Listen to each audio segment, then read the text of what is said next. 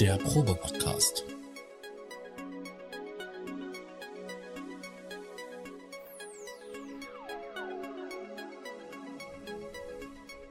Ein Podcast beim gemütlichen Talk im Proberaum.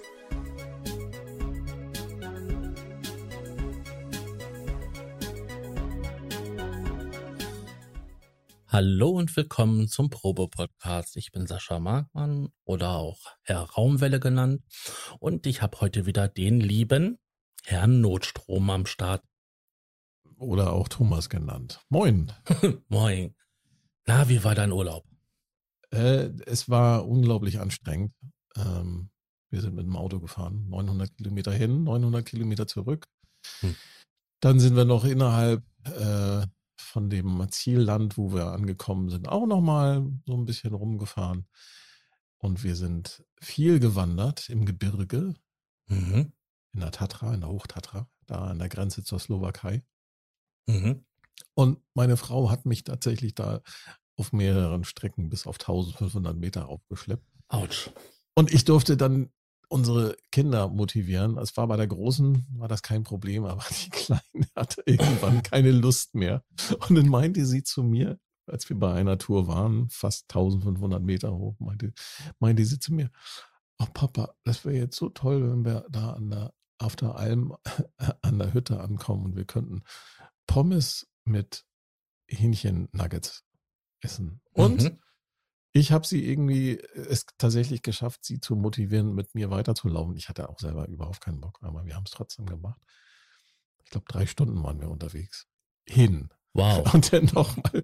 Nee, runter geht natürlich schneller, ne? Das war ja bergauf. Also runter geht, äh, waren wir, haben wir, glaube ich, bloß eine Stunde gebraucht, aber rauf ist halt, ist halt anstrengend. Das ist so, als würdest du drei Stunden lang Treppen steigen. Ja. So hat sich das zumindest angefühlt, streckenweise. Äh, wir sind da angekommen bei der Hütte und tatsächlich, es gab Pommes mit Chicken Nuggets. Halleluja. Der Halleluja. Tag, der Tag ist gerettet. Sonst hätten wir den Rückweg, glaube ich, nicht geschafft. Ich das war nochmal der Energiebooster. Ich habe ja ähm, in meiner Jugend öfters mal Urlaub zusammen gemacht mit meinem besten Freund. Und die sind dann halt so kreuz und quer in Deutschland, ähm, waren die. Und da waren wir mal in, in Oberbayern. Mhm. Oh ja, daher weiß ich das auch, wie anstrengend das sein kann, wenn du da so einen Berg hochkraxelst. So gemütlich, ja. gemütlich gewandert, aber in so im äh, frühen Teenageralter. Das ist echt nichts Schlimmeres, wie halt durch die gleißende, brennende Sonne. Ja, das hatten wir Gott sei Dank nicht. Wir hatten zwar zwischendurch mal so äh, 23 Grad, unglaublich aber nachts war es halt sehr frisch. Ne? Und wir hatten auch leider, leider, äh, Gebirge ist das Wetter halt immer sehr wechselhaft. Mhm. Wir hatten auch sehr häufig halt auch Regen, was dann zum Wandern nicht so ideal ist, wenn dann die äh, sehr steinigen Wege dann so ein bisschen rutschig sind, dann sind wir dann halt nur ein bisschen im Tal gewandert. Aber, aber das war schon sehr schön. Wir haben wahnsinnig viel gesehen und war, ja, war schöner Urlaub. Ich muss sagen, ich bin froh, dass ich diese Sachen damals erlebt habe, weil ja, heute kann ich dann sagen, ich war da und da und da und da und habe das und das gesehen. Ja, es ist schön. Ich glaube, wichtig ist, dass man versucht, äh, hey, das ist eine tolle Überleitung für unser nächstes Thema. dass man tatsächlich versucht, so ein bisschen äh, sein Leben auch ein bisschen einfach zu leben. Ne? Und deswegen, solange man die Möglichkeiten hat, ja. So als Tipp für alle. Das ist sowieso ein guter Tipp für alle. Genau, und Machen. man sollte dann, und, und jetzt kommt die Überleitung, und man sollte versuchen, so die Dinge, die äh, man so macht, äh, dann nicht zu machen, weil man sie halt schon immer so gemacht hat, sondern ähm, ja, ich habe mir in meinem Urlaub halt als Ziel genommen, äh, weniger zu äh, prokrastinieren. Warte, ich muss das R noch ein bisschen rollen. Genau. Prokrastinieren, so wie Rammstein. Ganz äh, sondern wichtig. Äh, das ist dann, ne, wenn man die Steuererklärung machen muss und stattdessen geht man halt lieber Geschirr waschen. Das ist so Prokrastinieren, so mal erklärt. Das versuche ich mir tatsächlich abzugewöhnen und ich versuche meine Energie dann äh, weniger in Fernseh gucken oder irgendwelche Foren anschauen oder so äh, reinzustecken. Das ist auch mal okay, glaube ich, wenn man das mal so macht für fünf Minuten. Aber wenn man damit dann stundenlang verschwendet, äh, das möchte ich halt nicht. Deswegen habe ich mir jetzt im Urlaub vorgenommen, okay, ich versuche mal ein bisschen zielgerichteter so in meine, in, in mein Leben zu, die Energie reinzustecken. Und ich habe da so jetzt ähm, auch letztes Wochenende ähm, einmal für uns, wir haben so ein paar Projekte im Hintergrund schon angestoßen. Mhm. Das ähm, werden wir dann sehen, wie sich das denn so entwickelt in den nächsten Wochen. Und ich habe aber auch ähm, musikmäßig äh, da das ein oder andere Projekt, sag ich, gestoßen. Mal gucken, mal gucken, wie das dann so wird. Und jetzt die Überleitung. Prokrastinieren. Wie ist das denn bei dir, Sascha? Oh, jojojo. Ich bin jemand, der sich leider viel zu schnell dahin reißen lässt. Ähm, sag mal, ich will jetzt Musik machen, ich mache den Rechner an, ich starte die Programme und habe dann irgendwie ein Problem. Sag ich mal, irgendein Treiber läuft nicht, irgendein Dingsbums funktioniert nicht oder so, oder irgendeine Registrierung von irgendeinem Plugin oder so ist halt defekt. Kann ja mal passieren beim Update. Und ähm, dann fange ich dann an zu suchen, wie ich das Problem lösen kann. Und dann irgendwie verliere ich mich in den Weiten des Internets, schweife ab, ähm, laufe dann halt bestimmte Foren an und guck mal da, weil bestimmt hier irgendjemand ja auch schon mal das, dieses Problem hatte. Und dann sehe ich dann auf einmal hier so, ach ja, guck mal, da ist noch ein interessantes Thema. Und da, und schwuppdiwupps bin ich von der eigentlichen Problemlösung so weit entfernt wie von Amerika? das äh, kommt mir sehr bekannt vor. Das äh, kenne ich alles, ja. Das ist, das, das ist so, ähm, sich leicht ablenken lassen. Aber das ist, ich weiß nicht, ob das tatsächlich Prokrastinieren ist oder ob es nicht eher ja. sich leicht ablenken ist. Also Prokrastinieren wäre eher so, du hast dir vorgenommen, deine komplette Musiksoftware äh, einmal auf dem Rechner zu aktualisieren, inklusive mhm. Plugins. Und anstatt halt das, ich sag mal so bei zehn Programmen, das einfach mal so abzuarbeiten. Gehst du, genau. gehst du halt hin und suchst dir gerne. Guckst lieber Netflix. Genau. Lieber eine andere Beschäftigung als das zu machen.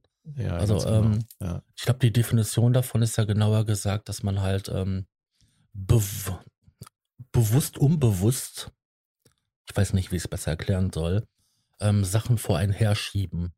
Also unliebsame, ja, genau. unliebsame Aufgaben vor einen herschieben. Also das wäre die Küche aufräumen nach dem Kochen, ähm, den Geschirrspüler ein- und ausräumen.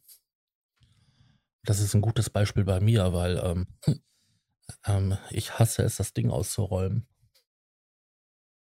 Also ich habe, ich habe, glaube ich, ähm, ich habe da sehr viel drüber nachgedacht und ich habe auch so ein paar Sachen ausprobiert. Und ich habe festgestellt, dass es einen relativ einfachen Trick gibt, wie man dem so ein bisschen, ähm, ich will nicht sagen entkommen, aber wie man da sich das erste Mal, ist natürlich wichtig, dass man sich selber dessen bewusst ist, dass man das tut. Mhm. Dieses Prokrastinieren, dazu gehört dann ein Stück ähm, Selbstreflexion. Und äh, wenn man das, wenn man darüber nicht verfügt, dann wird es natürlich schwierig, dann äh, dieses Verhalten zu, zu, abzuändern. Aber wenn man sich dessen selber bewusst wird und möchte aktiv dagegen etwas tun, ich glaube, dass ähm, äh, gibt es einen ganz einfachen Trick. Einfach sich kleine Ziele setzen mhm. und zum Beispiel sagen, okay, ich muss die Spülmaschine jetzt ausräumen. Ich habe überhaupt keinen Bock. Na gut, fange ich erstmal mit dem Besteck an. Und dann fängst, fängst du erstmal an und räumst einfach erstmal nur die Besteckschublade aus. So, und mhm. dann, wenn du das fertig hast, ne, dann so, weil du da ja schon in der Tätigkeit bist, sagst du dir dann selber ganz automatisch, ach komm, wenn ich schon mal dabei bin, dann kann ich ja auch die mittlere Schublade mit den, mit den Tassen leer machen. Genau. Und wenn dann, genau. die, wenn dann die Tassen weg sind, dann sagst du, ach komm, jetzt den letzten Rest da auch noch drinnen zu lassen, ist ja albern. Also mache ich das auch noch mit. So versuche ich mich zum Beispiel immer zu motivieren, wenn ich den Geschirrspüler ausräumen soll. Ich hasse es nämlich. Reinpacken ist nicht das Thema. Die, und nee, reinpacken ist kein Thema, aber das, das dann auf die Kinder abzuwälzen, klappt auch nicht immer. deswegen ist das so, also für, für bei, bei mir funktioniert das, äh, habe ich festgestellt, eigentlich ganz gut. Ne? Also mit kleinen Mhm. Sachen anfangen. Oder ich musste jetzt zum Beispiel hier vor unserem Urlaub, musste ich nochmal eben schnell Steuererklärung machen. Das war genau dieselbe Situation. Ich hatte null Bock, das zu machen, sich hinzusetzen, Papiere raussuchen, das Ganze in das Programm reinhacken und äh, aufpassen, Belege durchgucken und was da alles so dazugehört. Ne? Ihr kennt das sicherlich. Ich habe tatsächlich angefangen, indem ich gesagt okay, ich mache erstmal das Programm auf und dann lade ich mal die Daten aus dem letzten Jahr. Mhm. Ja, überprüfe nochmal, ähm, ob das auch alles stimmt und habe tatsächlich damit angefangen. Das Ganze hat vielleicht zehn Minuten gedauert, vielleicht auch nur fünf, ich weiß nicht mehr genau. Auf jeden Fall hatte ich dann quasi äh, für mich schon mal so, okay, die Papiere habe ich bereit. Ich muss jetzt nur noch eigentlich die Daten eingeben. Hm, ich kann das jetzt abspeichern und dann mache ich morgen weiter. Aber dann mache ich das morgen auch wirklich. Und tatsächlich am nächsten Tag, ich hatte richtig Bock, das dann auch zu machen, weil das dann schon quasi der erste Schritt getan war, habe ich mich am nächsten Tag hingesetzt und habe es dann einfach zu Ende gemacht. Das Ganze hat dann zwei Stunden gedauert und dann war es fertig. Mhm. Aber dieses, dieses sich selber in Aktion bringen, das macht man nicht, wenn du da so einen Riesenberg vor dir hast. Ne? Dann siehst du, du siehst diese, diese unglaublich große Steuererklärung, die gemacht werden wurde, oder dieser riesige Geschirrtrockner oder dieses riesige Album, was du fertig mischen willst, ja, mit den Mhm. zehn Tracks, die du durchhören musst, um am Ende da vielleicht so ein kleines Album mit sieben oder acht Tracks fertigzustellen. Und das will noch abgemischt und gemastert und bla und noch tausendmal durchgehört werden.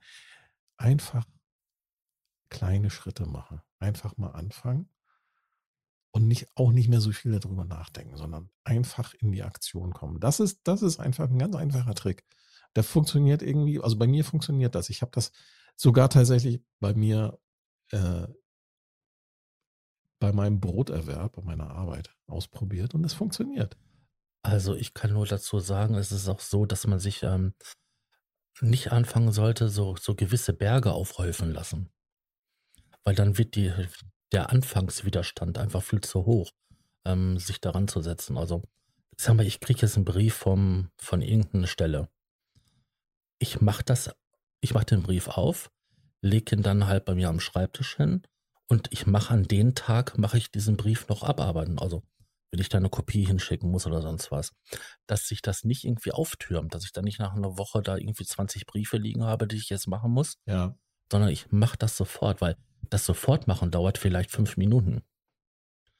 Aber wenn ich jetzt 20 Briefe da beantworten muss oder auch dazu Sachen raussuchen, dann sitze ich länger daran, weil nach den Raussuchen muss ich die Scheiße wieder alles einräumen, damit ich genau weiß, wo der ganze Blödsinn ist.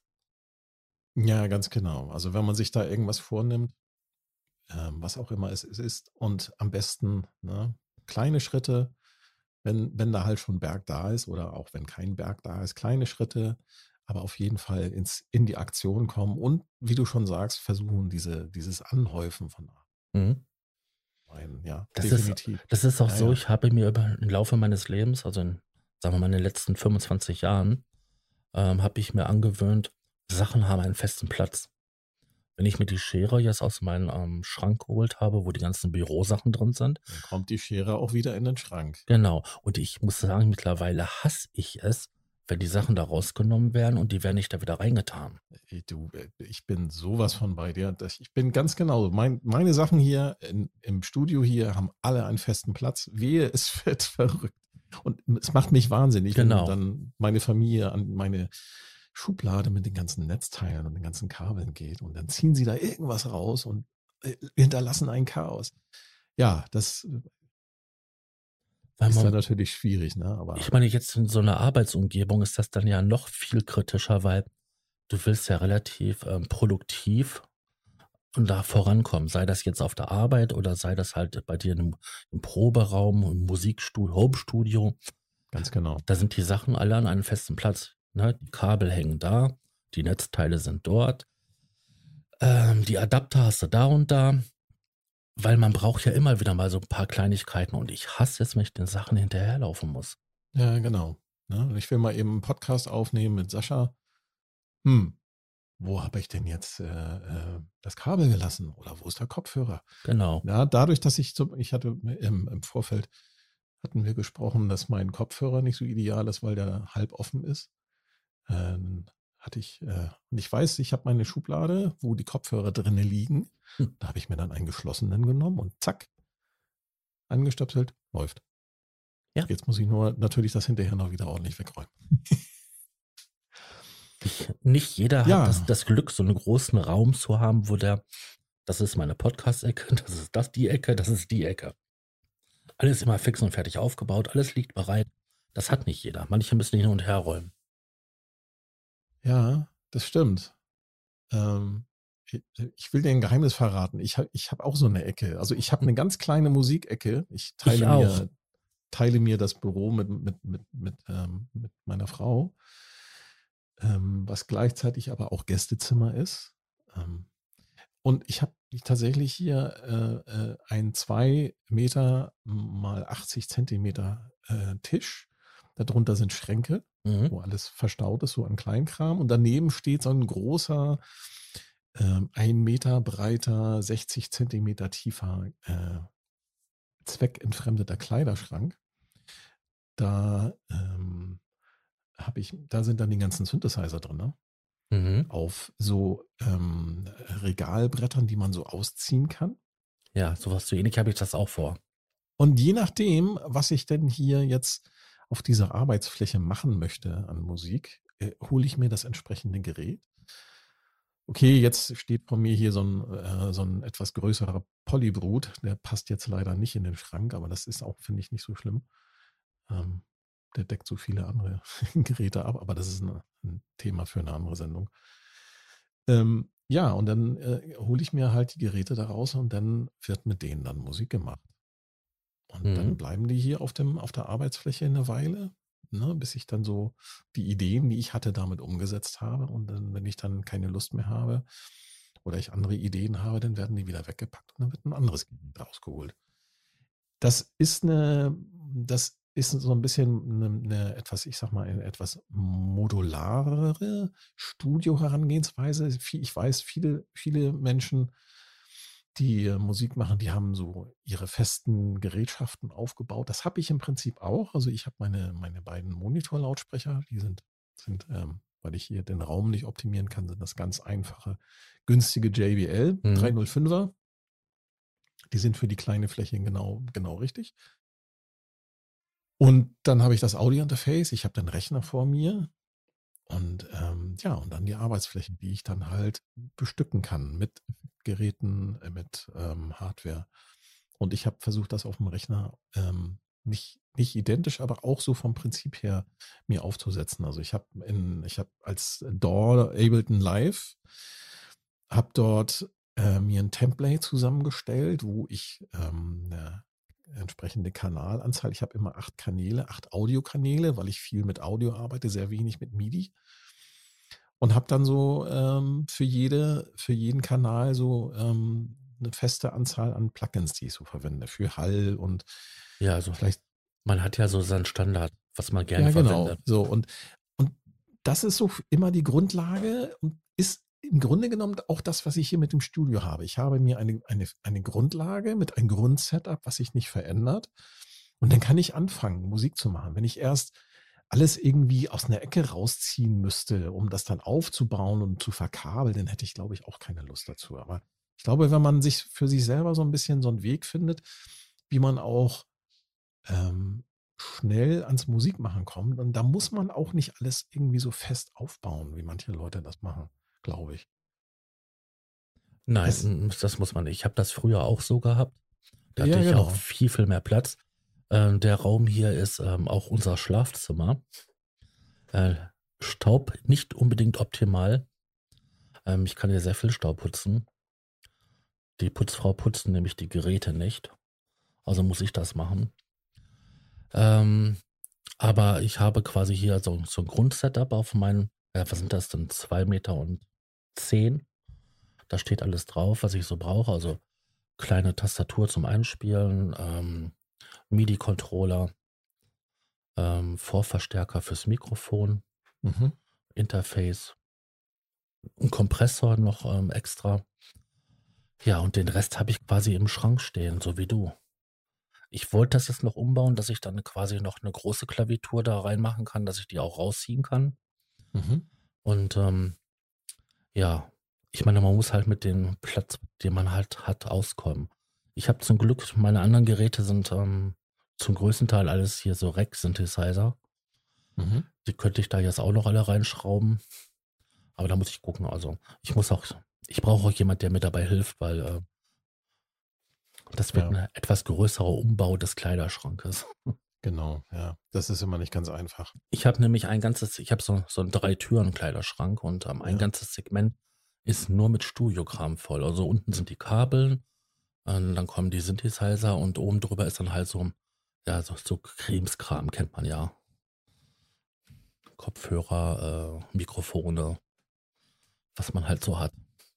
Ja, genau. Und das muss man dann alles so ein bisschen, wenn man das ein bisschen sortiert und auch im schnellen Zugriff hat, dann äh, Ja, das ist kein Thema. Wenn ich einen Podcast machen möchte mit meiner Freundin, dann nehme ich einfach, ähm, das, das Kabel hängt da, das weiß ich.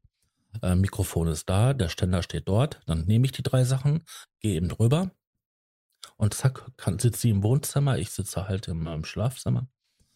Und dann machen wir unsere Aufnahmen. ja, Wunderbar. Und genauso schnell ist das wieder abgebaut. Also, genau. Und wenn man dann da sich da gut vorbereitet hat, wie wir beide, dann läuft das auch mit dem Prokrastinierenden gegen Null. Richtig. Also wenn du ständig immer dann angucken musst oder so auch so, so Problem lösen, äh, das ist ätzend. Also ich habe das immer ganz gerne, dass halt äh, die Sachen griffbereit sind und auch ähm, ja eine gewisse Vorbereitung haben. Also zumindest habe ich immer eine, eine Grundidee von dem, was ich machen möchte.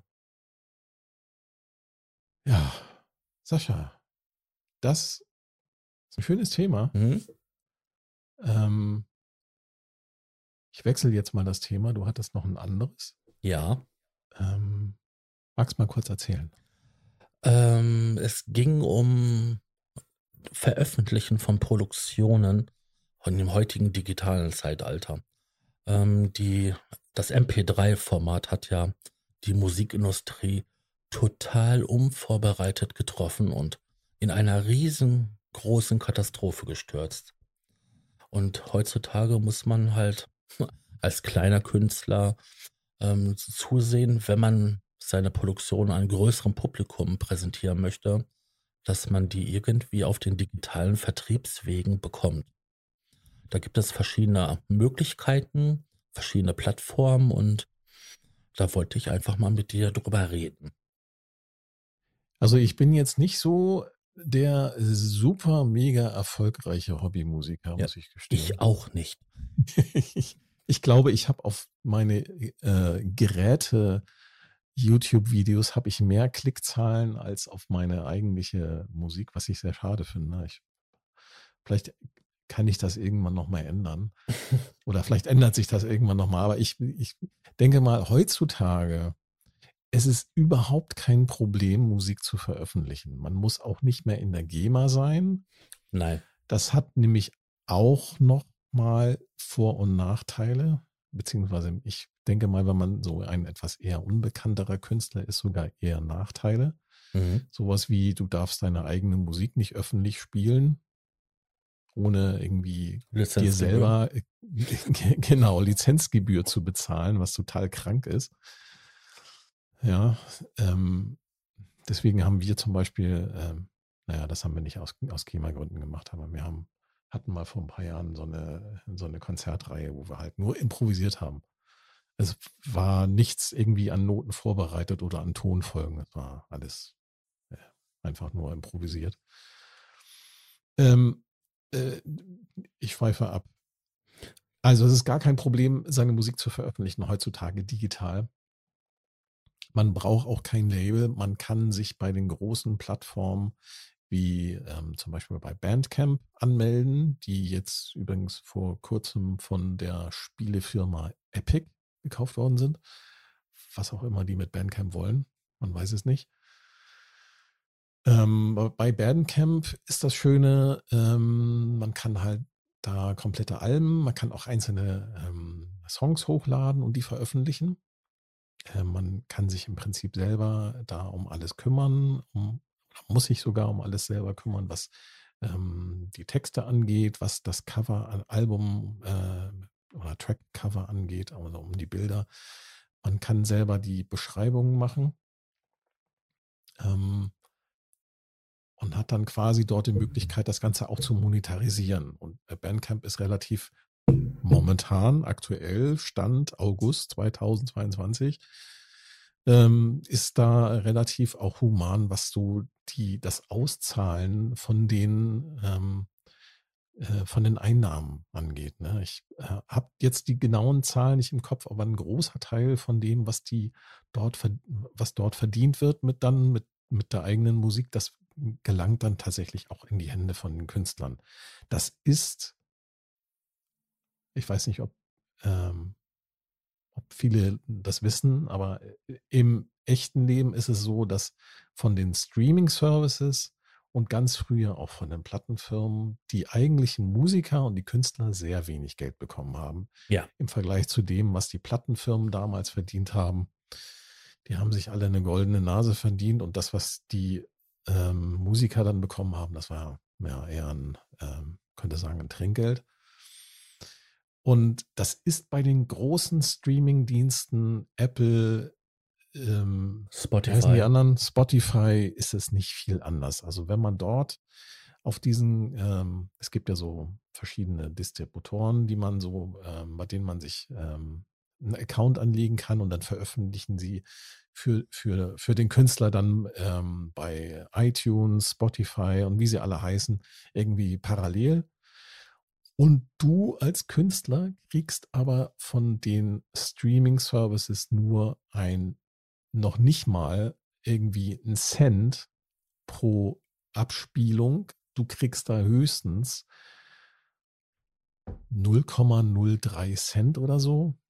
Also es sind verschwindend geringe Anteile, die man da erhält. Und das ist gerade so für, ich sag mal, unbekanntere Künstler lohnt sich das eigentlich nicht, dort zu veröffentlichen. Und es gibt auch immer wieder im Internet, in den Foren, in, in den Musikforen, in den, in den Musikinstrumentenforen, überall gibt es immer wieder Diskussionen um diese Streamingdienste, weil sie die Musiker im Grunde genommen komplett ausnehmen. Ja, das Problem ist aber, dass du ohne, ohne dass du, also stopp, wenn du nicht dort vertreten bist, wirst du nicht gehört. Ähm, genau. Es gibt, also es gab eine warte, Zeit. Wa äh, äh, warte, lass, ich habe jetzt schon angefangen mit der Kritik, was eigentlich doof ist. Wir sollten eigentlich nochmal vielleicht einen Schritt zurückgehen und nochmal sagen, ähm, also es ist kein Problem, seine Musik zu veröffentlichen, aber, und jetzt kommst du. Ähm, ja, wenn du nicht, wenn du dort nicht bist, dann wirst du nicht gehört. Also ähm, das hatte ich ja gerade gesagt. Also es gab ja noch Zeiten, da war ja auch sowas wie Soundcloud ganz groß. Und da haben dann ja alle möglichen Leute ähm, die ganzen, die ganzen Indie- und ähm, Unterground-Musik darauf veröffentlicht. Und da hast du echt interessante Sachen gefunden. Aber das ist ja gar nicht mehr so. Nachdem es ja diese ganzen Hin und Hers mit Soundcloud gab, sind die Leute ja auch dort, ähm, viele dort mhm. abgewandert. Richtig. Zu anderen Plattformen hin. Und ja, die Leute veröffentlichen wohl oder übel sehr viel halt auf, ähm, ähm auf den Streaming-Diensten, halt hier die großen ja. Platthirsche, ähm, Apple, äh, Spotify und. Richtig. Ja, das ist, das, die, die, die, diese großen Anbieter, die dominieren halt den Markt und wenn du halt da, ähm, ich sag mal, mit den Elefanten pinkeln möchtest, dann musst du halt auch mit dabei sein und mit dem Nachteil, dass du halt dann da auch nichts verdienst oder sehr wenig. Und du musst heutzutage als ähm, Künstler tatsächlich wahnsinnig viel in soziale Medien investieren mhm. und da selber für dich Werbung machen. Sonst wirst du auch nicht gehört. Du wirst erst gar nicht wahrgenommen. Richtig. Also ähm, ich habe jetzt auf, ich habe halt auf Spotify und so weiter habe ich jetzt veröffentlicht. Also das, das ist, zu denen komme ich gleich noch, was ich da veröffentlicht habe, weil das ist auch eine interessante Geschichte. Ich habe das jetzt auf sämtliche Plattformen, alles habe ich mhm. veröffentlicht über einen Anbieter und ähm, der nimmt 15 Prozent. du kannst auch hingehen und sagen, ähm, Junge, ähm, ich zahle jetzt irgendwie, ne, ich glaube, 20, 20 Dollar für eine Single und irgendwas so um die 70 für eine LP. Dann kriegst du 100% der Einnahmen. Mhm. Ja, also ich habe gesagt, ich verdiene damit sowieso kein Geld. Also nehme ich die kostenlose Variante und ähm, naja, versteht sich der mein Gedankengang, ne? Mhm. Na, weil 15% von nichts bleiben nichts. Ganz genau. Und ja. Ähm, ja, ich habe dort, ich wollte einfach mal wissen, wie schlecht muss Musik sein, damit die auf sowas nicht veröffentlicht wird. Und du wirst es kaum glauben. Ich habe drei Synthesizer genommen, auf denen ich lange Drohnen programmiert habe, also langen Ton, der sich langsam verändert, halt über einen wirklich sehr langen Zeitraum, über acht Minuten. Ähm, habe daraus vier Tracks gemacht und da passiert nichts anderes, außer dass man diese Drohnen, ähm, drei Stück an der Zahl, auf ein C hört. Also C3 wird acht Minuten lang gedrückt mhm. und man hört nur die Drohnen, wie sie halt sich langsam der Ton verändert. Daraus habe ich vier Lieder gemacht, also äh, 30, was waren das gewesen? Äh, vier mal, vier mal drei sind ähm, äh, vier mal acht. Auf jeden Fall gibt es da jetzt dieses Album mit vier Lieder, a acht Minuten, wo nur ein Ton zu hören ist. Und das wurde veröffentlicht, weltweit auf sämtlichen Plattformen. Ja, weil da keine Menschen mehr sitzen, die sich das anhören. Das sind alles nur noch Algorithmen, Software-Algorithmen. Das Einzige, was ich bekommen habe, war noch als Rückmeldung, dass ähm, AMSR, Ambient und ähm, Soundscore für YouTube-Content-System nicht geeignet ist. Ansonsten ist, ne, also ich bin jetzt in YouTube-Content-System, Content-System nicht drin, auch bei äh, Facebook nicht und Instagram aber in deren Musikbibliothek bin ich drinne. Das ist so witzig. Also, naja. Und hast schon 1000 Downloads. Drei. Ja, immerhin. Also irgendjemand, das, das, das wundert mich immer, dass dann, du kannst da wirklich alles reinstellen. Irgendjemand wird sich schon finden, der sich das anhört. Also man könnte ja sagen, okay, es ist meditativ oder so, ne? Weil es verändert sich langsam und ne, Leute, es gibt ja Leute, die hören sich gerne ASMR an. Ähm, alles gut und schön. Äh, also ASMR, das ist nochmal so ein Sonderfall. Ja, ne, es gibt ja Leute, die sich das gerne anhören. Ich meine, 15 Millionen, 15 Millionen Klicks auf ASMR-Videos auf YouTube. Nur weil eine Frau mit ihren Fingernägeln über das Mikrofon, Mikrofon schabt. Und dazu leise. Ah. Und dazu leise, dazu leise flüstern. Ganz genau, das ist der Wahnsinn. Genau.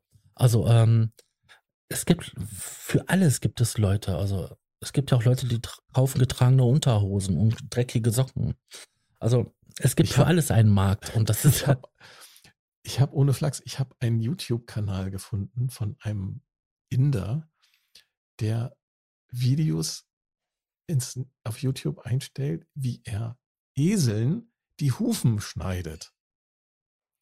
Und der macht nichts anderes. Der schneidet den Eseln einfach nur die Hufen und da lässt er sich bei filmen. Und das stellt er auf YouTube. Und das Ding hat 150.000 Downloads. Ja. Ist, ist, das ist echt, das ist geil. Das ist ja, aber geil. du, also ich wollte herausfinden, welchen Schrott ich produzieren muss, dass er nicht mehr veröffentlicht wird. Und ich habe hundertprozentig Schrott produziert und der wurde ja, veröffentlicht. Das, das, guckt sich keiner an. Das, also die, diese, diese, ich sag mal, diese Veröffentlichungsbots, das sind Algorithmen, das sind Programme, die da mhm. vollautomatisch als Roboter irgendwie im Netz laufen. Denen schickst du deine Musik und dann veröffentlicht das. Ja, aber Genauso die haben zehn diese, Tage gebraucht. Zehn Tage, um das zu veröffentlichen. Ja, weil die so viele, so viele angeboten bekommen. Und die haben halt, ähm, die werden das Ganze halt entsprechend ähm, als Stapelverarbeitung laufen lassen. Und die sammeln dann halt so am Tag und dann schieben sie das einmal in der Nacht durch ihre Programme durch, weil das kostet halt auch Rechnerkapazität. Das begrenzen sie natürlich, weil das halt Strom kostet, die äh, jetzt YouTube zum Beispiel bezahlen müsste und dann äh, ja, wird das halt dann irgendwann verarbeitet. Und die, ähm, was du ja auch hast mittlerweile, habe ich gesehen, ich habe bei, bei Soundcloud habe ich jetzt für eine Geschichte, die ich da veranlasst habe, habe ich jetzt ähm, ein paar Musikstücke hochgeladen von mir. Nach langer, langer, langer, langer Zeit mal wieder. Da hat mir Soundcloud gleich angeboten, meine Songs auch zu mastern.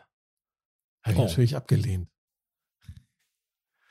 Weil die Soundcloud, äh, weil der Soundcloud Master, Mastering-Algorithmus ist ähm, nicht besonders gut. Also der macht eher so Verschlimmbesserung. Mhm. Und das sind aber auch nur Programme, Algorithmen, die irgendwo im Hintergrund laufen, vollautomatisch und dann ja, irgendwas halt machen mit deiner Musik, ne, wo du dann denkst, so, wow, klingt nach Radio. Kannst aber auch selber machen. Ja, da gibt es auch ähm, gute Software, gute Plugins, die da selbst kurz reinhören in deine Musik, dann halt irgendein Algorithmus wertet das aber irgendetwas aus und dann schlägt er dir Vorstellungen für den Equalizer, für den Kompressor, Mhm. für den Limiter vor und ähm, du kannst noch so ein bisschen fein optimieren und schwuppdiwupps hast du diesen seidigen Sound, diese, diese Magic. Aber du kannst das auch total verhunzen, also. Ja, also da muss man halt immer, immer wieder äh, mal, mal reinhören. Ne?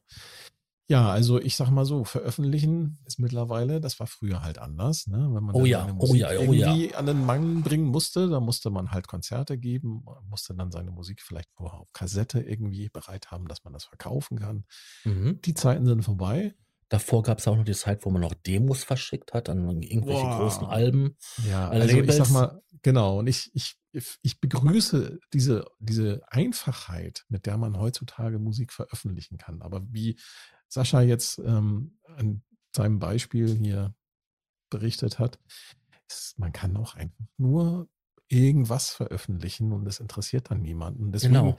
diese, dieses, diese, diese Promotion-Geschichte, was eigentlich ein Label für einen machen sollte, das machen die auch nicht mehr. Nee, überhaupt nicht. ne? Die Ich, packen das ich weiß gar nicht mal, ich weiß gar nicht mal mehr, was ein Label heutzutage noch macht. Also ich könnte mir zum Beispiel vorstellen, also bei bestimmten Labels habe ich das beobachtet, die machen dann halt aus deiner Veröffentlichung, machen sie irgendwie, ne, entweder machen, schneiden sie dann, mastern sie das für dich und machen, bringen das auf Vinyl raus, was ich eigentlich gar nicht so schlecht finde, oder auf Kassette, ne, die alten Kassetten, Mhm.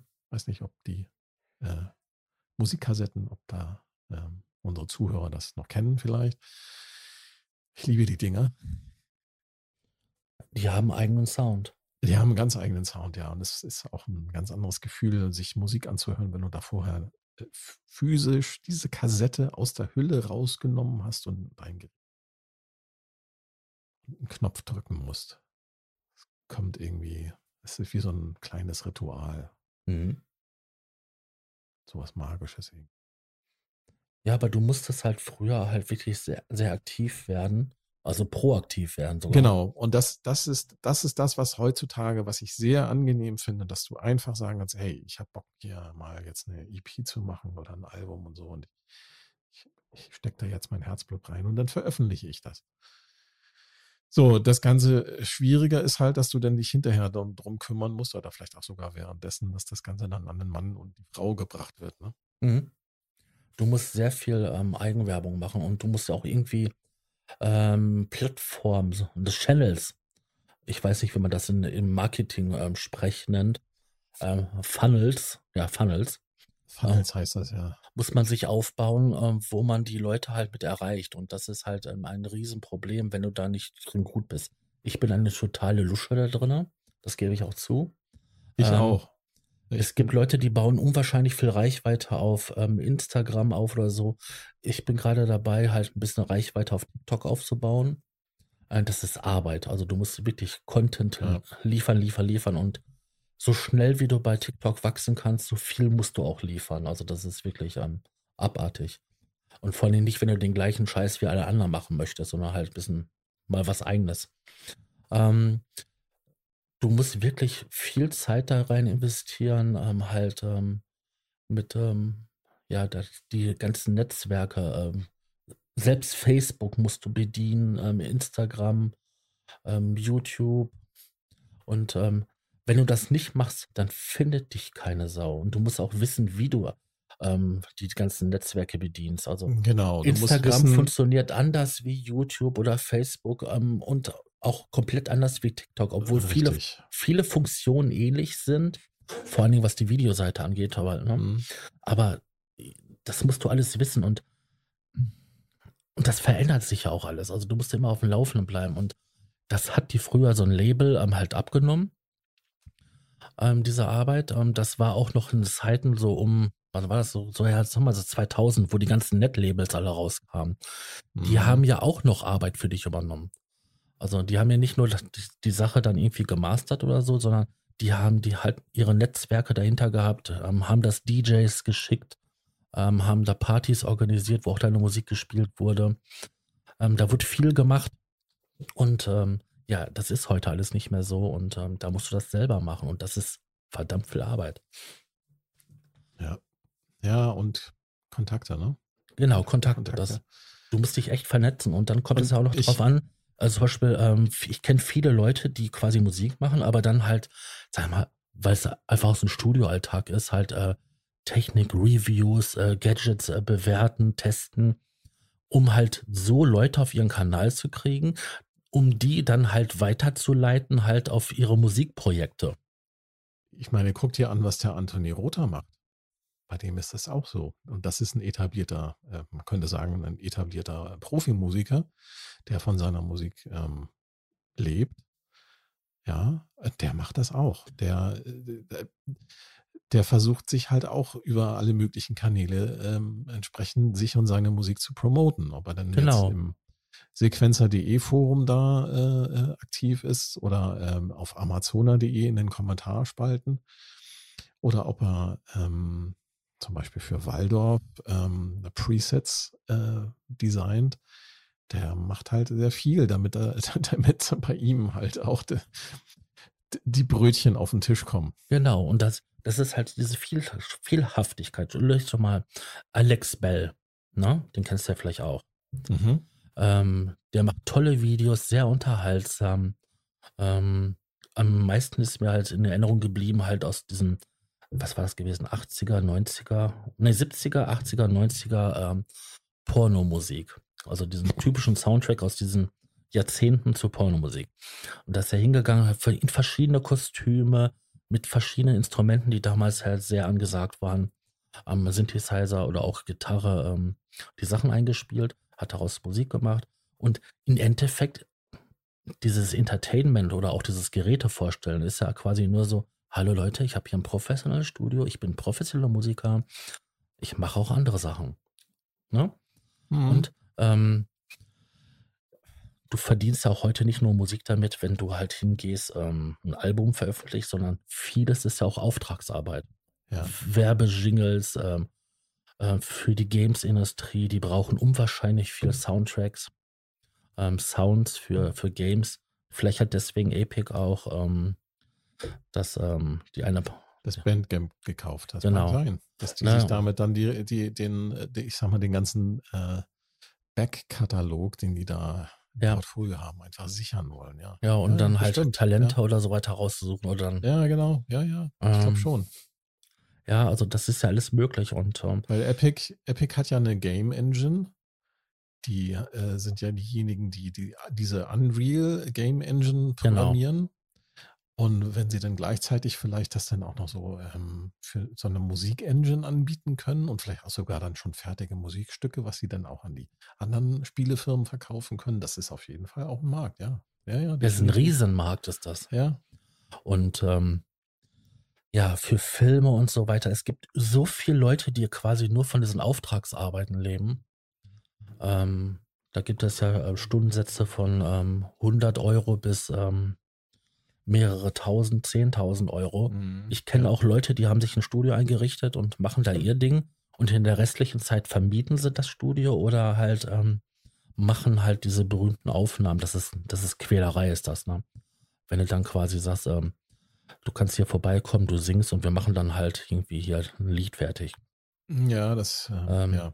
das- solche sowas- Leute kenne ich auch, ja. Sowas habe ich auch schon gemacht in Recklinghausen in einem Studio.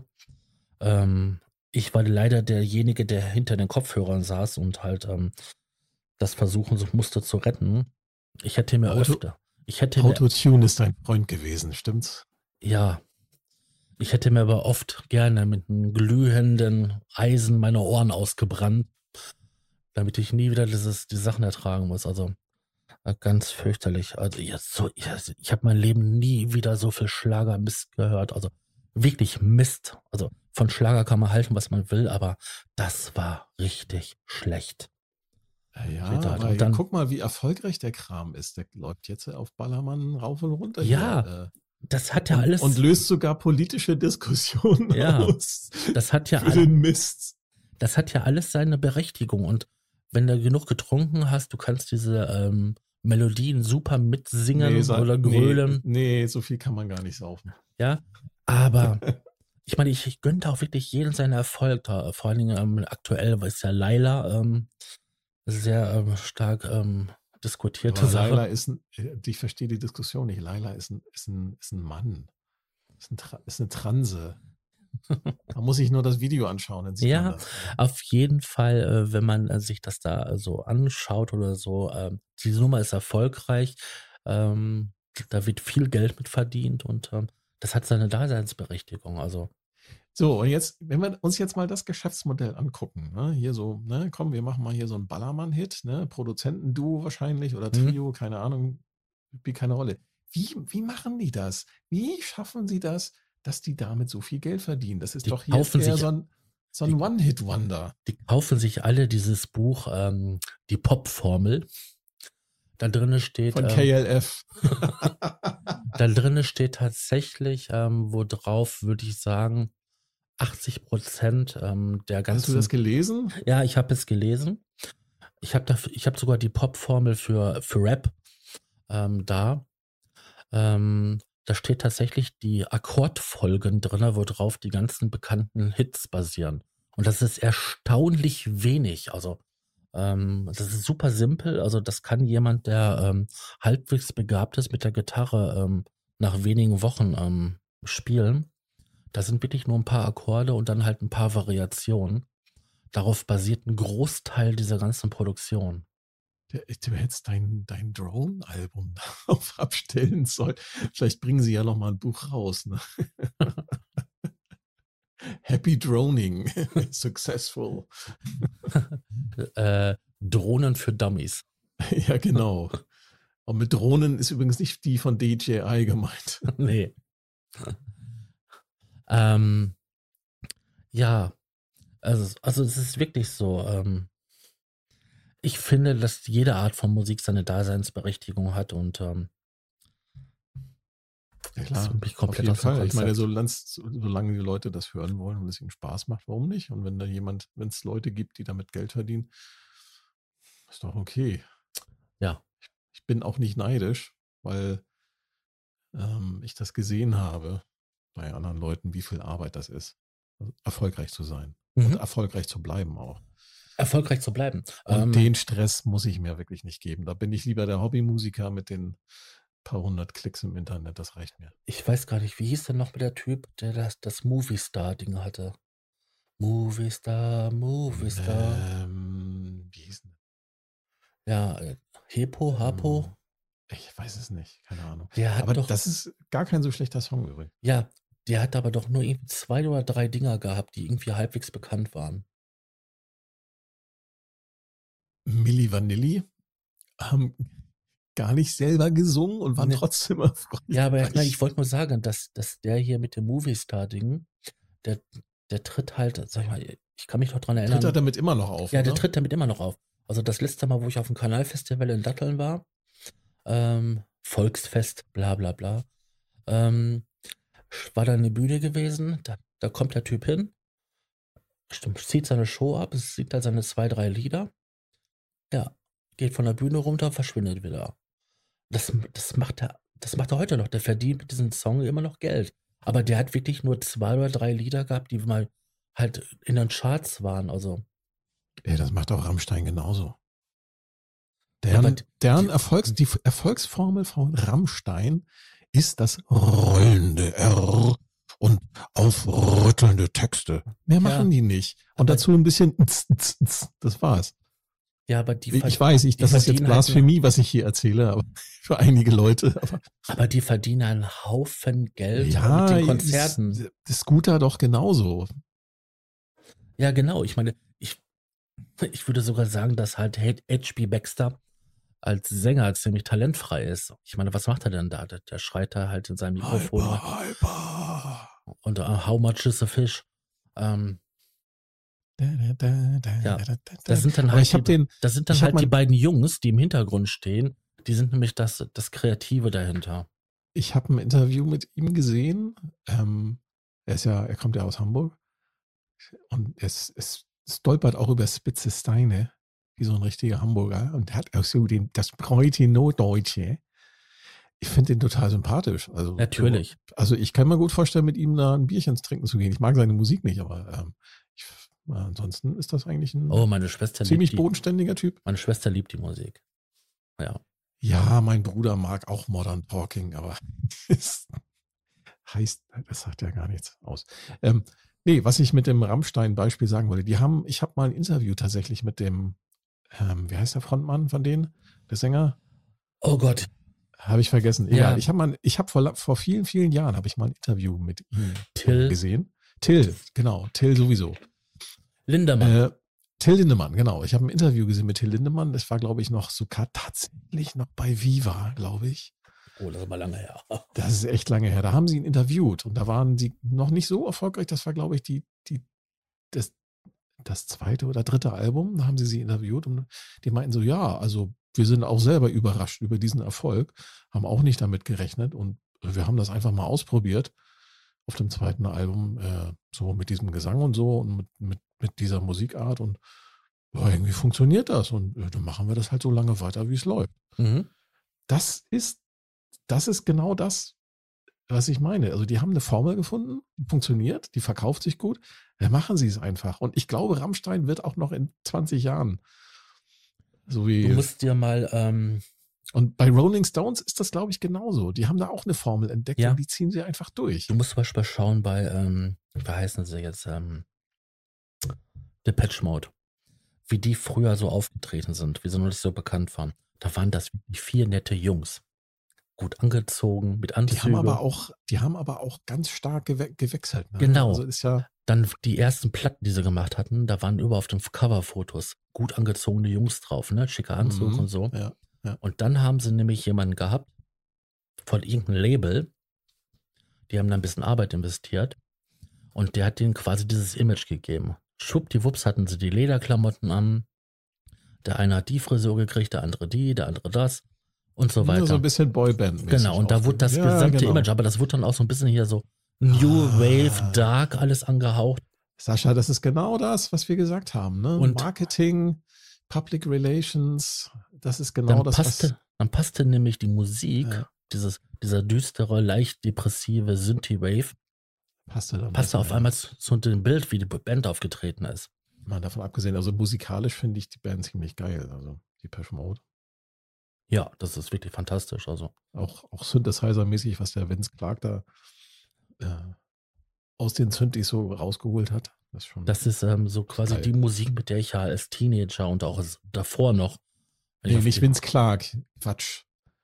Äh, Vince Clark ist Erasure. Genau. Ähm, Und andere ähm, Projekte, ne?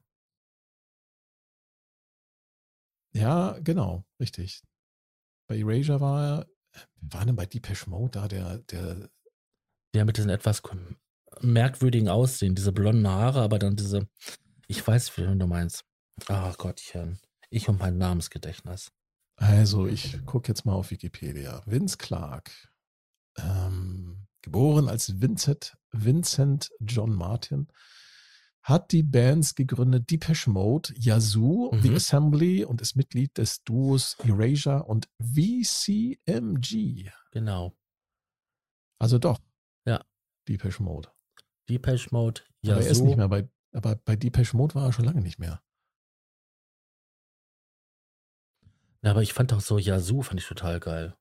Ja, das stimmt, ja. Also jedenfalls sind das so diese Sounds oder so, wo ich sagen würde, das ist das, was meine Jugend beschreibt. Und deswegen habe ich mir auch für unser kleines Special am Ende ähm, mir ein gewisses Gerät rausgesucht, was dann diesen Sound auch so transportiert. Ah, du möchtest also unsere neue Rubrik einmal vorstellen. Genau. Sehr schön. Wir hatten uns überlegt gehabt, dass es doch nett wäre, wenn wir so eine kleine Sündhuldigung machen. Und diese Rubrik heißt Sündhuldigung. Wir suchen uns halt immer wieder ähm, mal jeder von uns ein Gerät raus, was uns halt ähm, eine gewisse Bedeutung, eine, ja, ja, was uns inspiriert hat zum Beispiel, halt raus und ähm, wollen das vorstellen. Genau, und diese Woche äh, oder dieses Mal in diesem Podcast darf der äh, Sascha einmal der Herr Raumwelle einmal seinen persönlichen Liebling oder einer seiner persönlichen Lieblinge, er hat bestimmt mehrere, aber diesen darf er dann, äh, heute ist er dann äh, als erster an der Reihe, um mal seinen Synthesizer-Liebling vorzustellen. Genau, das wäre der Yamaha DX7, den es ja doch in verschiedenen äh, Versionen gab, also MK1, MK2, MK3. Ähm, der ist aber wirklich für die Zeit, wie er damals gebaut wurde, stilprägend. Also ähm, sämtliche Glockensound oder glockenartige metallische Sounds war damals ein DX7. Oder vertue ich mich da? Nein, das kommt schon ungefähr hin. Und er wurde auch viel abgesampelt und ähm, man fand ihn dann äh, als Rompler-Presets wieder. Mhm. Dieses E-Piano zum Beispiel, das ist äh, legendär. Das ist eins der sehr legendär. Dann dieser eine Bass, ich weiß gar nicht, wie der heißt. Ähm, der ist ja auch super legendär. Ja, also. genau. Ja, ja. Ähm, wobei viele Leute halt an der komplizierten Synthese ähm, scheitern, ähm, da gezielt hinzuarbeiten, weil das ja wirklich mit der Frequenzmodulation nicht ganz so einfach ist. Wobei, wenn man das mal nachschlägt und zum Beispiel bei Sound on Sound gibt es ähm, so eine Artikelserie über Synthesestrukturen, da gibt es auch unter anderem über FM. Da heißt es tatsächlich, wenn man dort mal nachschaut, der DX7 ist gar kein FM-Synthesizer. Also er macht gar nicht Frequenzmodulation, er macht Phasenmodulation. Eigentlich ist er ein PM. Ja. Aber er, Aber er steht das Endergebnis, das Endergebnis, entschuldige, das Endergebnis klingt äh, mehr oder weniger identisch. Aber er steht ja als die Ikone für FM-Synthese, ne? Also. Ja, Fake News. Fake News. Nein, es ist, äh, ob man nun Phasenmodulation oder ähm, Frequenzmodulation hat, es ist vom klanglichen Endergebnis ähm, ist das unerheblich. Also für den, für den Hörer für den Musiker klingt das beides mehr oder weniger identisch. Wer es genau wissen will, wir äh, verlinken das dann nachher nochmal. Äh, da möge dann bitte mal diesen Sound on Sound Artikel lesen. Der ist sehr lang und sehr technisch, äh, aber da wird das äh, einmal auseinandergenommen, wie das tatsächlich technisch ähm, umgesetzt wurde in dem, in dem DX7. Und wir nennen ihn weiterhin FM Synthesizer. Ich finde das Genau. Also der ist diese Syntheseform, dieses halt dieser typische Sound halt ähm, ist, äh, findet man ja im angefangen vom billigen Keyboards über billiges Spielzeug bis in äh, Soundkarten, die so in den 90ern, ja, späten 90ern, eigentlich jeder seinen Rechner hatte. Da steckte halt ein OPL3-Chip von Yamaha drin und später auch geklonte. Und das war alles ähm, FM-Synthese. Und ähm, ja, man könnte sagen, Yamaha hat damals mit, ähm, ich weiß jetzt gar nicht, ob sie das selber entwickelt haben oder ob sie die, ähm, die Technologie eingekauft haben, um sie dann zu kommerzialisieren. Ähm, gehen wir mal davon aus, dass sie da ihre eigenen Entwicklungsingenieure dran sitzen haben, aber die haben damit quasi sich selber, ähm, ja, die haben das total ähm, ja, kommerzialisiert, bis äh, soweit es halt möglich war. Und man, ob das nun in ihren ähm, Tisch-Synthesizern, in den kleineren Geräten oder in den größeren Geräten war, also diese FM-Synthese hat man überall gefunden. Und interessanterweise, das hat dann die Konkurrenz oder wie man heutzutage sagt, die Mitbewerber dazu beflügelt, zu versuchen, auch ihre eigenen mhm. Instrumente zu bauen, die auch mit FM-Synthese, mit Phasenmodulation. Ja, Casio hat das ja damals ja auch gemacht. Casio genau, hat ja auch. Casio, genau, mit der CZ-Serie. Oder auch, ähm, ich weiß nicht, ob Korg das auch versucht hat. ähm, Roland hat es versucht mit der D-Serie. Mhm. Also die haben dann weil halt alle, anders strukturiert ist. genau, die haben halt alle versucht, dann halt auch diese Soundschiene zu gehen, weil man muss Diese sagen, Klangästhetik. genau, ähm, vor gab es analoge Synthesizer. Das ist dieser schöne, warme, breite Sound, äh, wo man halt äh, mit ähm, Filtern versucht, den, den Ton zu formen. Also man schneidet mit Filter ähm, bestimmte Frequenzen weg oder verstärkt bestimmte Frequenzen oder macht sie leiser. Und ähm, das ist halt dieser, diese Ästhetik dieses Sounds. Es ist immer ein breiter, warmer Sound. Ähm, und dann kam halt diese FM-Synthese, dieser DX7 und ähm, veränderte das, weil dann auf einmal waren es kalte, kühle Sounds, äh, glockenartig, dazu sagen, metallisch.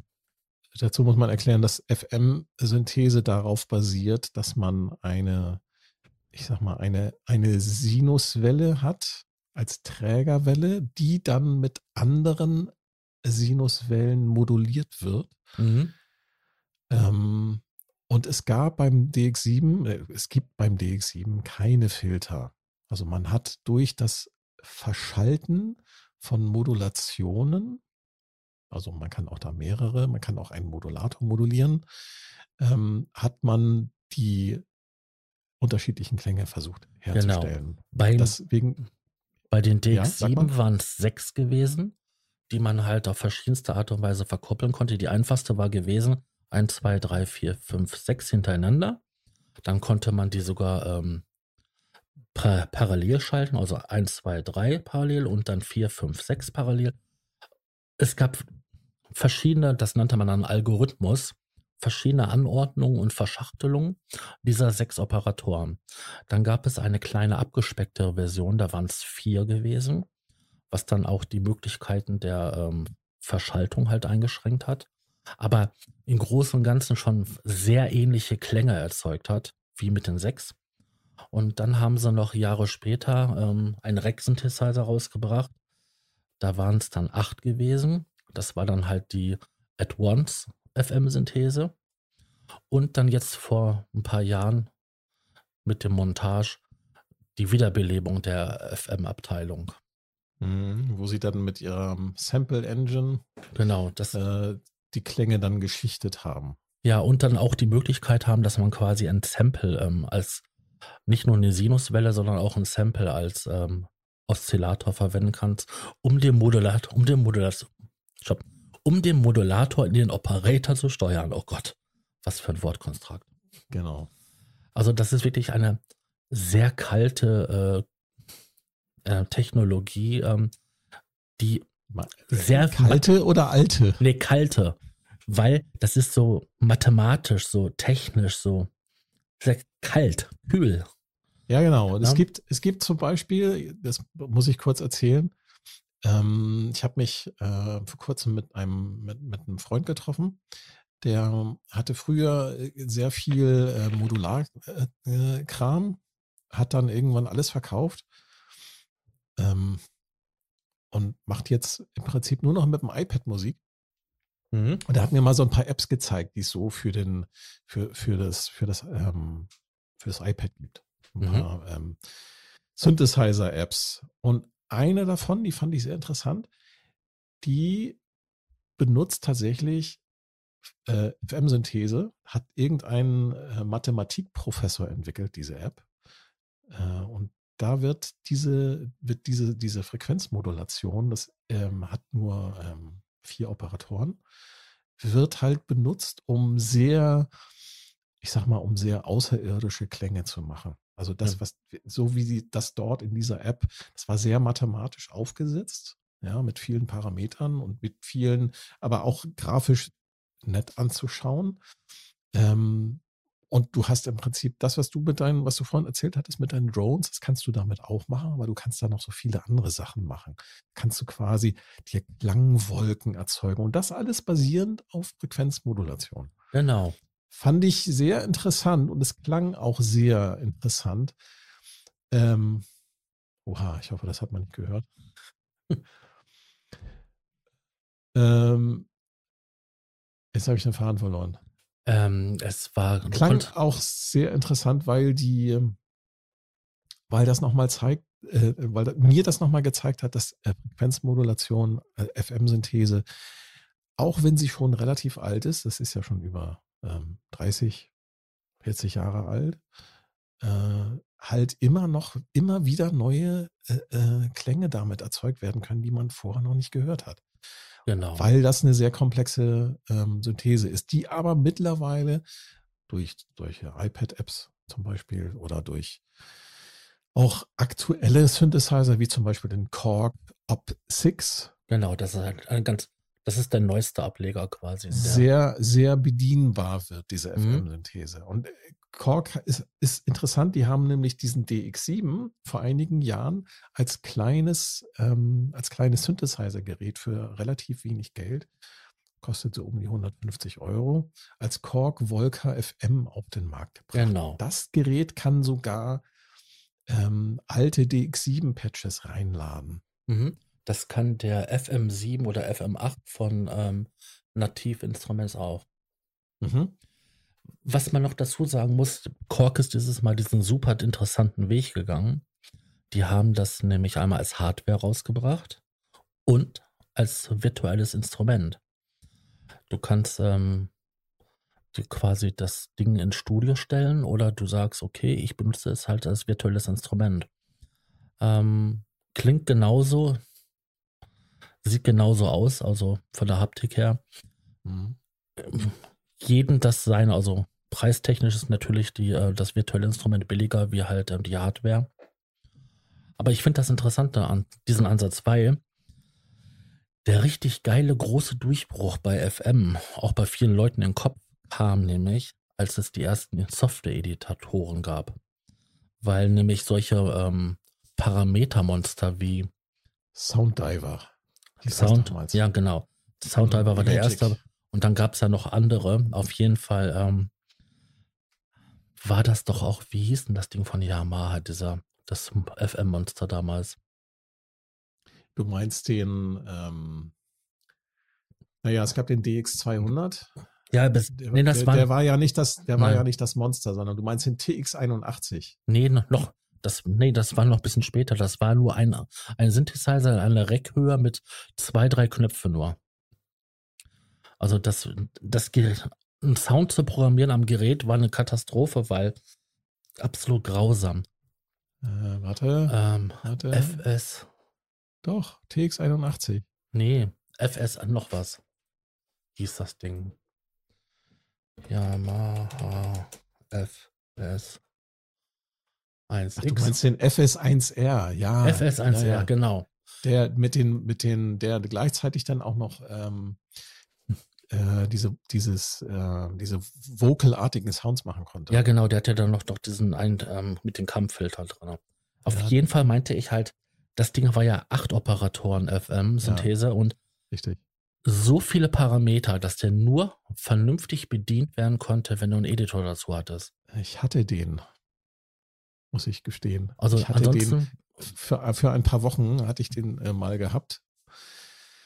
Anfang der Nullerjahre mhm. klang sehr, sehr geil, aber ähm, er hat vier, vier Regler auf der Frontseite ja, das für ist, Zeitbedienung. Das ist lächerlich bei weit über 500 Parameter. Und das ist bei über 500 Parameter. Das war auch der Grund, warum ich ihn dann nachher wieder verkauft habe. Aber er klang schon sehr geil, mhm. muss ich sagen. Also hat mir sehr gefallen. Und ich, äh, ich weiß nicht, ob der Yamaha Montage ähm, auf dem Konzept von dem FS1R beruht. Ich habe dann auch irgendwann ähm, ja, die haben diese Add-ons. Ähm, das, das, wird als Grundlage gelten, aber halt erweitert. Mit mehr Möglichkeiten, mehr FS, Verschachtelung. FS1R hieß er wegen dem Formant-Shaping-Synthese. Richtig. Das war das mit, diesen, mit den Kampffiltern.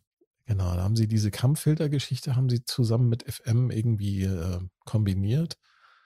Und da klang dann, der, das Ding konnte quasi so ein bisschen sprechen. Mhm. Ja, und lustigerweise, diese Idee mit den Kampffiltern und mit diesen Sprechen, mit dieser sprechenden Synthese, das hat Yamaha vor einigen Jahren als Plugin nochmal neu aufgelegt und hat das Ding Vocaloid genannt. Der Stimmt. erste singende mhm. Synthesizer. der ist ja irgendwie in Gab es in Japan zu kaufen als tatsächlich als Hardware-Gerät auch. Ja, und das Interessante ist, in, in den asiatischen Ländern, vor allem in Japan, war das Ding ein Riesenerfolg. Da gibt es ähm, mehrere verschiedene ähm, Sängerinnen und Sänger. In Europa oder auch Amerika so gut wie gar nichts. Mhm. Also du hast da Miko und Maiko oder wie sie heißen. Das sind dann alles ähm, japanische Sängerinnen, die dann halt für diese süßen ähm, Anime-Gesang sorgen. Man Also hört es ein danach- bisschen raus, dass es synthetisch ist. Wenn man das in seine Suchengine eingibt, in- von seinem Browser, dann kriegt man sogar so coole Sachen wie das Yamaha Vocaloid Kita. Ah. Und ist mittlerweile, das Plugin ist mittlerweile in der Version 5 da. Das ist schon, ähm, ja, also Yamaha wird, den, wird immer vorgeworfen, die seien nicht innovativ, aber ich glaube, man muss tatsächlich da mal gucken, welche Produkte sie tatsächlich dann da äh, vielleicht nur für den japanischen Markt produzieren. Und da findet man durchaus innovative Sachen. Das ist allerdings dann nicht immer das, was die Leute sich hier so, ähm, Mhm. was, was die Synthesizer-Nerds sich hier in Deutschland so wünschen. Ne? Richtig. Nee, aber jetzt nochmal drauf zurückzukommen, also es gab ja auch dieses Supermonster, also flächenmäßig, das war ja der DX1. Ähm, der hatte ja eine riesengroße ähm, Bedienfläche mit vielen, vielen Reglern und Slidern. Mhm. Ähm, davon wurden gar nicht so viele gebaut. Und ähm, erfolgreich Das- wurde, glaube ich, der DX7 erst richtig mit dem DX7 II, weil der auch ein Diskettenlaufwerk hatte, Mhm. wo man dann ohne Probleme die Sounds abspeichern konnte, weil Richtig, ja. die wenigsten haben selber Sounds programmiert, sondern es war, war tatsächlich so der, der Anfang, wo man halt ähm, fertige Sounds von anderen Leuten verwendet hat. Genau, und das ist äh, zum Beispiel eine Geschichte, Sounddesigner, die Soundsets zum Erstellen und dann verkaufen. Das ist, ähm, ja, da können wir vielleicht in der nächsten Sendung dann nochmal noch. Genau, mit einem Gast. Richtig. Also in einer, einer der nächsten Sendungen. Ob das jetzt die nächste ist, das weiß ich nicht, aber Das wissen wir noch nicht, das gucken wir dann noch. genau. Ja, das war heute wirklich ein sehr Sascha, angenehmes Gespräch super- mit dir. Äh, Vielen Dank. Das, äh, die, das gebe ich gerne zurück. Es war mir wie immer eine Freude und eine Ehre. Und dann, äh, glaube ich, können wir die Kiste hier zumachen. Ne? genau. Ich sag Dankeschön fürs Zuhören und würde sagen, wir hören uns das nächste Mal wieder. Tschüss. Tschüss. Der Probe-Podcast.